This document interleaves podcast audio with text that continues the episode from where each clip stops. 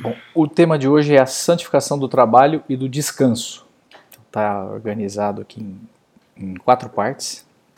Uma primeira fala do dever de trabalhar. Então, uma concepção que é, talvez seja errada e comum, né, que as pessoas pensam que o, é, o trabalho é uma espécie de castigo, né? E não é. é. Lá no livro do Gênesis, no segundo capítulo, diz: Deus criou o homem e colocou no paraíso de delícias para que o cultivasse. Então, o trabalho já era previsto. Né? Ela é anterior à narração do, do pecado original. Então esse trabalho não é um castigo pela queda. Então é, é próprio né, do, do, ser humano trabalhar. É, e, e, vemos também que Jesus, né, perfeito Deus e perfeito homem, quis passar a maior parte da sua vida trabalhando como, como artesão, viveu 30 anos lá, uma vida oculta, antes de, é, de viver a sua vida pública. Né? Mas depois, isso é isso realidade, né? Depois do pecado original, o trabalho passou a ser é, custoso, né? Custar esforço, fadiga, como Deus avisou Adão, né? Depois que expulsou do paraíso. Então, comerás o pão com o suor do teu rosto.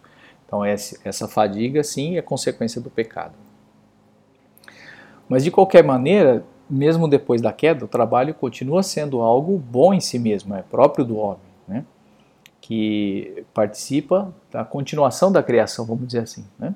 Deus criou o mundo e confiou ao homem, Deus criou o universo, é, e claro, tem uma diferença infinita, né, que Deus criou a partir do nada, e o homem ele transforma a criação, né, mas de certa forma ele continua a criação. Então o trabalho é uma, é uma realidade humana fundamental, a ponto da, da Sagrada Escritura dizer o seguinte, o homem nasce para o trabalho como a ave para o voo. Está no livro de Jó. É, então, um homem que não quiser trabalhar e não se retificar, é, certamente prestará contas a Deus. Né? É, pode, pode escutar, né? servo mau e preguiçoso. É, devias dar o meu dinheiro aos banqueiros e quando voltasse teria recebido com juros o que era meu. Está né? lá na, na, na parábola né? dos talentos lançai-o nas trevas exteriores. E São Paulo também ensina na, na carta aos Tessalonicenses, né, na segunda. Se alguém não quiser trabalhar, que também não coma. Então, é, a gente se convence de que trabalhar é um. O dever de trabalhar é um desejo de Deus. Né? Então, na segunda parte, o fim do trabalho. Então, nós trabalhamos para alguma finalidade. Então, isso é, é, é evidente que o trabalho não é o fim em si, né? ele é um, é um meio. E quanto mais nobre for esse, esse fim, mais nobre será o trabalho. É, então, ele não deve, não deve ser pensado como um fim em si mesmo, mas ele tem que procurar com o seu trabalho ser útil aos outros, contribuir para o bem-estar, a solução dos problemas da sociedade, né, o desenvolvimento humano. Então ele vai se converter num serviço se ele for encarado assim, né, como um meio. É, mas ele pode encontrar um sentido ainda mais alto se ele pensar que ele recebeu essa, essa, essa vocação para fazer esse trabalho de Deus, né? essa vocação profissional, uma determinada aptidão, é, para alcançar a sua santidade por meio dela. Então, em outras palavras, se ele converte o seu trabalho em meio de santificação, é, ele eleva. Né? É, os primeiros cristãos, eles é, faziam isso com naturalidade. Né? Como, como Jesus trabalhou na oficina de Nazaré, os primeiros cristãos têm os relatos que eles tinham, faziam parte da sociedade normalmente, né? tinham suas obrigações, ali estavam no meio do mundo, né? é, sem abandonar as obrigações deles. Né? À medida que eu se convertendo, estavam em todas as classes sociais, estavam lá o, o soldado, o artesão, o, o comerciante, né? E o próprio Senhor é, rogou ao Pai assim: Não peço que os tire do mundo, mas que os guarde do mal. Evangelho de São João. Né? Mas no passar do tempo, isso foi, essa mentalidade foi se perdendo, né? essa naturalidade, vamos dizer assim, e foi se criando uma, uma, uma espécie de, de necessidade de abandonar o mundo né? para viver próximo de Deus, para tá, se santificar. É, e na nossa, na nossa época, Deus quis servir-se do fundador do Opus Dei, São José Maria Escrivá, para desenvolver o trabalho, devolver para ele né, todo o seu valor original. Então tem uma, uma citação aqui. Meio das coisas mais materiais da terra é que nós devemos santificar-nos, servindo a Deus e a todos os homens. Tenho-o ensinado constantemente com palavras da Escritura Santa. O mundo não é ruim, porque saiu das mãos de Deus, porque é criatura dele, porque Javé olhou para ele e viu que era bom. Nós, os homens, é que o tornamos mal e feio, com os nossos pecados e infidelidades. Não duvidem, meus filhos, qualquer modo de evasão das honestas realidades diárias é para os homens e mulheres do mundo coisa oposta à vontade de Deus. Pelo contrário, deve compreender agora, com uma nova clareza, que Deus os chama a servi-lo e, e a partir das tarefas civis, materiais, seculares da vida humana. Deus nos espera cada dia no laboratório, na sala de operações de um hospital, no quartel, na cátedra universitária, na fábrica, na oficina, no campo, no seio é, do lar e em todo o imenso panorama do trabalho. Não esqueçamos nunca, há algo de santo, de divino, escondido nas situações mais comuns, algo que a cada um de nós compete descobrir. Eu costumava dizer àqueles universitários e aqueles operários que me procuravam lá pela década de 30 que tinham de saber materializar a vida espiritual. Queria afastá-los assim da tentação tão frequente dessa época e agora de levar uma vida dupla, a vida interior, a vida de relação com Deus, por um lado, e por outro, diferente e separada, a vida familiar, profissional e social, cheio de pequenas realidades terrenas. Então essa citação está num livro que se chamava Questões Atuais do Cristianismo e depois acho que foi reeditado com o nome de Entrevistas com Monsenhor Escrivá, alguma coisa assim. É, é uma citação um pouco longa, mas vale a pena escutar essa homilia toda, que é uma, é uma homilia muito bonita, que fala sobre o tema. Né? Então, esses, esses ensinamentos são, são profundos, né, se a gente pensar nessa, nessa nessa vida dupla, né? A vida dupla, obviamente, não é uma coisa razoável. A gente começar a investigar a fundo não faz sentido. Nós temos uma vida espiritual e uma vida é, material, né? Separar. Nós temos que ter essa, essa unidade de vida. Né?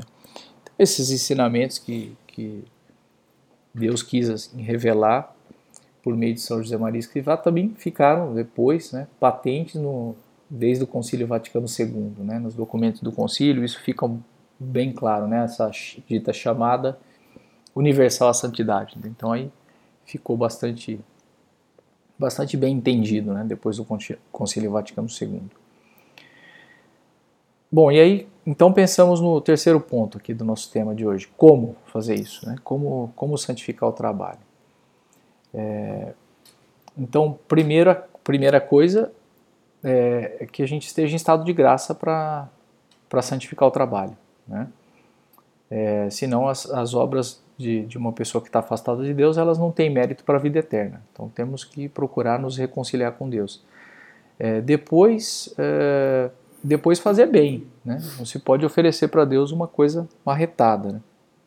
Não confundir isso com um certo perfeccionismo, que já aí começa a entrar é, talvez uma vaidade humana, mas fazer as coisas melhor, da, forma, da melhor forma que se pode fazer dentro da circunstância que se tem. Né?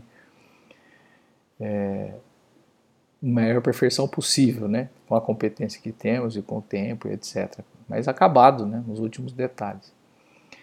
E ele deve ser ocasião de relacionamento com Deus. Então, oferecer a Deus antes de começar e depois renovar esse oferecimento com frequência, né? se fazemos ali uma uma pausa, aproveitar essas circunstâncias, inclusive distrações, né? então no trabalho nos distraímos, pedimos ali para que Deus nos ajude a nos concentrar, né? E isso se consegue se a gente oferecer, esse, fazer um oferecimento das obras de manhã é, para Deus, né? E, e fundamentalmente assistindo à missa, sempre que for possível, porque na missa nós podemos oferecer todo o nosso trabalho junto com o sacrifício de Cristo na cruz, né? E também é fundamental oferecer alguns momentos de oração, né, diários de oração, tá um pouco, é, poder estar tá um pouco todos os dias com Deus, né, conversando, falando com Deus sobre, sobre o nosso trabalho, sobre as nossas necessidades é, normais, né? Se não vamos falar disso com Deus, vamos falar do que com Deus? Né? Também a leitura do, do Evangelho, de algum livro espiritual, pode, pode nos ajudar também a ter esse, alimentar esse esforço né, de procurar a santidade. É, e por último, o, trabalho também deve ser um meio para santificar os outros, né? procurar que as, as pessoas, nossos colegas, é, percebam esse relevo que o trabalho pode ter. Né? Se a gente o converte em santidade, as pessoas tendem a notar que, que se trabalha bem. Né? É, como dizia São José Maria, colocar Cristo no cume de todas as atividades humanas, colocar Cristo no, no alto. Né? É, bom, disso derivam pelo menos duas consequências importantes. É, nós cristãos temos mais motivos do que ninguém para trabalhar né? e, e, trabalhar bem, cumprindo né, os deveres, etc. E o segundo, não há diante de Deus trabalho maior ou menor, né? porque o valor depende de, do, do, amor com que é feito, não depende de se o trabalho é, vale mais ou menos economicamente, se é um trabalho mais intelectual ou menos. Né? É, tem uma outra citação aqui, então, diz o seguinte: É hora de que todos nós cristãos anunciemos bem alto que o trabalho é um dom de Deus e que não faz nenhum sentido dividir os homens em diferentes categorias conforme os tipos de trabalho, considerando umas ocupações mais nobres do que outras. Então, esse está no livro chamado é, Cristo que Passa. Acho que é isso. Bom, por fim, a parte final aqui fala do terceiro mandamento, que é o de guardar festas, né, domingos e festas. Então, essa, essa possibilidade de nós nos relacionarmos com Deus é uma característica mais nobre do homem, mais elevada. Né? É, um, é uma, um dom maior que Deus deu para o ser humano. É, e ele se estende a todos os momentos da nossa vida. Então, nós podemos sim encontrar Deus no trabalho diário, né? oferecendo as, a, as nossas tarefas bem feitas, e também no descanso. E o descanso é imprescindível para a gente continue trabalhando bem. Então é importante, temos até o dever de, de, de descansar para poder trabalhar bem. E esse descanso também pode ser é, convertido em meio de santidade. Né? Então nós temos essa possibilidade de nos dirigirmos diretamente a Deus, falar com, com Deus, adorar, dar-lhe graça. E essa realidade, né, Deus estabeleceu que fosse dedicado a ele com exclusividade alguns momentos para isso. Né?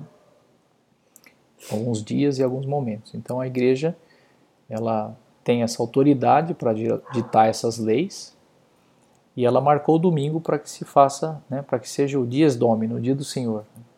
e determinadas festas, né, para se dedicar ao culto a Deus. Então no Brasil nós temos quatro dias de preceito é, ou de guarda, né, que se fala, além dos domingos. Então é a maternidade de Maria, é 1 de janeiro, é a Imaculada Conceição, que é 8 de dezembro, o Corpus Christi e o Natal. Então, com exceção da Imaculada, todos são feriado, né? E algumas festas que se é, se transfere para o domingo, né, para poder celebrar. Mas os de preceito são esses quatro dias.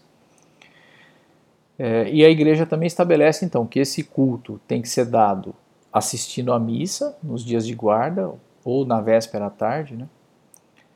É, por quê? Porque a missa é a ação mais agradável a Deus que a gente pode fazer, participar do sacrifício de Cristo, né? E, e esse, esse mandamento ele também corresponde a uma necessidade que é venerar Deus publicamente, não só de modo particular. Não se pode é, como alguns pretendem relegar esse relacionamento com Deus à vida é, exclusivamente privada, né? Que as manifestações externas, elas como se elas ferissem a liberdade alheia. Então não se pode fazer nenhuma é, nenhuma manifestação religiosa pública. Isso é falso. Então, o homem tem direito de dar culto a Deus publicamente. Então é uma grave injustiça e infelizmente acontece, né, em alguns países nos dias de hoje, que os cristãos sejam perseguidos ou obrigados a se esconder para pra praticar a própria fé. Né?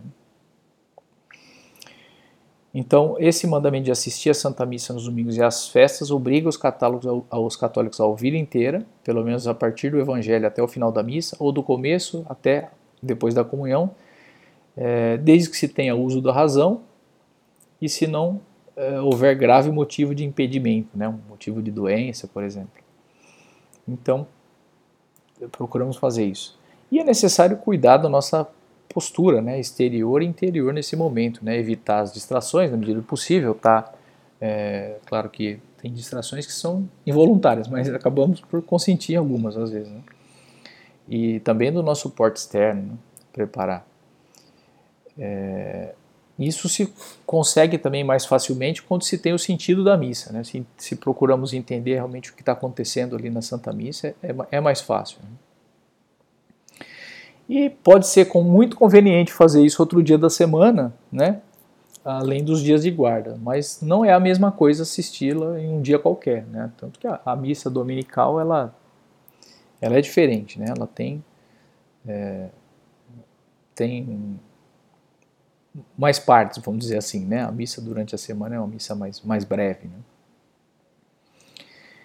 E, bom, para facilitar essa dedicação né, do homem para tratar e adorar a Deus nesses dias, o terceiro mandamento estabelece também o descanso dos trabalhos é, físicos, vamos dizer assim, né, servis, exceto em alguns casos particulares, necessário para o bem da sociedade. Então, um hospital, um transporte público não pode parar porque é, a sociedade depende disso. Né?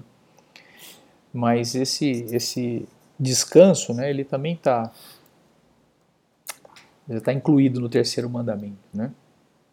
Não simplesmente, é, vamos dizer, ir à missa e depois viver esse dia como se fosse um outro dia qualquer da semana. Né?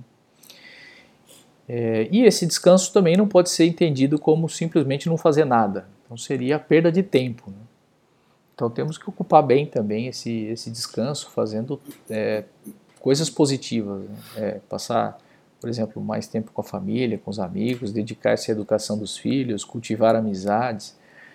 Então, em geral, é preciso saber ter o dia todo preenchido com um horário flexível, onde não faltem como tempo principal, além das normas diárias de piedade, o devido descanso, a reunião familiar com os amigos, a leitura, os momentos dedicados a um gosto artístico, à literatura ou a outra distração nobre, preenchendo as horas com uma atividade útil fazendo as coisas o melhor possível, vem, é, vivendo os pormenores de ordem, de pontualidade, de bom humor. Também é uma citação do mesmo, do mesmo livro que eu comentei agora. É isso aí.